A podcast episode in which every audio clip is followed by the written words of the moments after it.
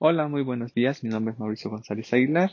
Soy estudiante de la licenciatura de nutrición por parte de la Universidad Autónoma del Estado de Morelos. Hoy hablaremos de los alimentos que personas con el azúcar alto piensan que no pueden comer, pero realmente sí lo pueden hacer. En menores cantidades, pero sí lo pueden hacer. Comencemos con el número 5, que serían los lácteos. Aquí encontramos lo que es la leche entera semidescremada o descremada. También encontramos lo que es el yogur y toda la variedad de quesos. En el número 4 tenemos lo que son las proteínas.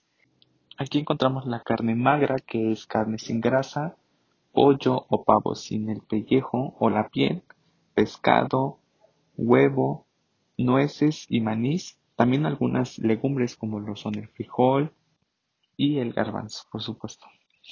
En el número 3 nos encontramos con cereales o algunos granos. En estos encontramos el trigo, arroz, avena, cebada y la quinoa.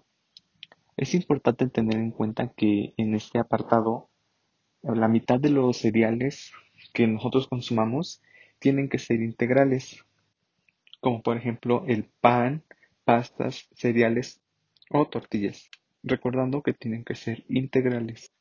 En el número 2 tenemos lo que son las frutas. Aquí incluye la naranja, el melón, sandía, fresas, manzana, plátanos, uvas, entre otros más.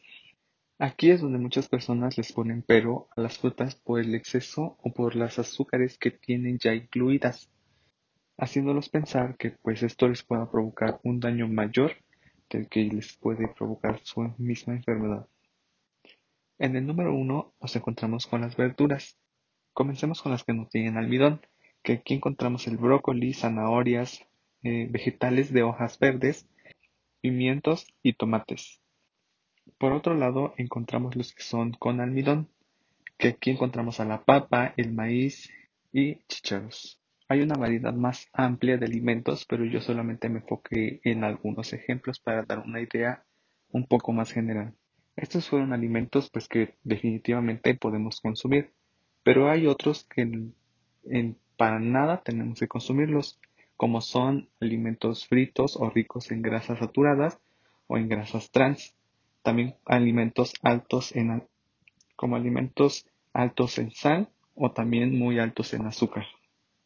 Para tener una cantidad ya más exacta, yo les recomiendo que vayan a su nutriólogo de, al que le tengan más confianza para que así les pueda dar especificaciones de acuerdo a lo que necesiten. Les pueden ayudar a definir cuánta comida y cuántas calorías deben de consumir al día.